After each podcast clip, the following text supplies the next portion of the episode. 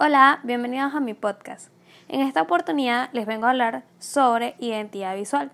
Un diseñador gráfico te habla de identidad visual y no solo de un logotipo. ¿Por qué? Porque hablar de identidad visual es ir más allá y es sacar todo el potencial visual que tiene tu marca.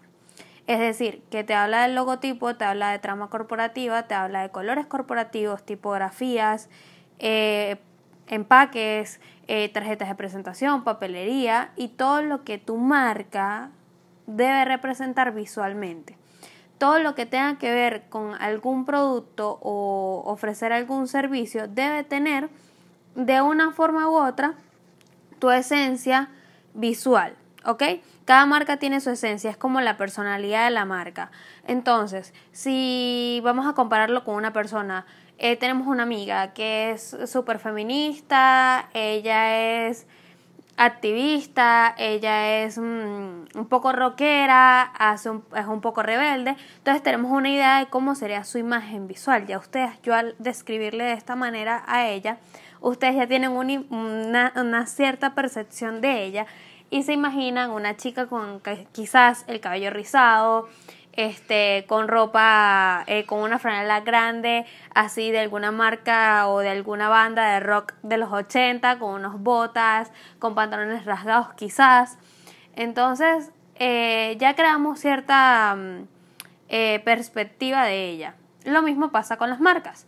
Cuando tú hablas de una marca que vende mm, productos para bebé y su logotipo, su logotipo tiene eh, colores pasteles y tiene cierta tipografía un poco juguetona, eh, quiere decir que está dando un mensaje correcto, pero si solamente ves esto en el logo y luego eh, ves el empaque y el empaque no tiene nada de esto, o quizás este, pediste un presupuesto de, de alguna mercancía o quieres saber el precio de algo y ellos te envían un presupuesto una hoja en blanco de Word y ya, o quizás este entras a su feed de Instagram y son solo fotos de bebé o fotoproducto en fondo blanco y ya, quizás ya esto te desanima un poco de comprar o de comprarle a ellos. En este caso, estás dando el mínimo potencial visual de tu marca. Ahora, ¿qué pasa cuando tu diseñador no solamente te ofrece ese logo, sino que te ofrece una identidad visual? Es decir, que ya tú visualmente vas a estar preparado para tú recibir a tu cliente o a tu potencial cliente. ¿Ok? Es para que tus redes sociales se vean óptimas, atraigan personas, convenzan a las personas de comprarte a ti porque quizás eh, te escucharon mencionar de ti o quizás tienen alguna idea de lo que vendes y cuando entran a tu feed y ven un feed organizado, un feed coherente, em, ya caen en, oye, le quiero comprar o oye, esto me convence.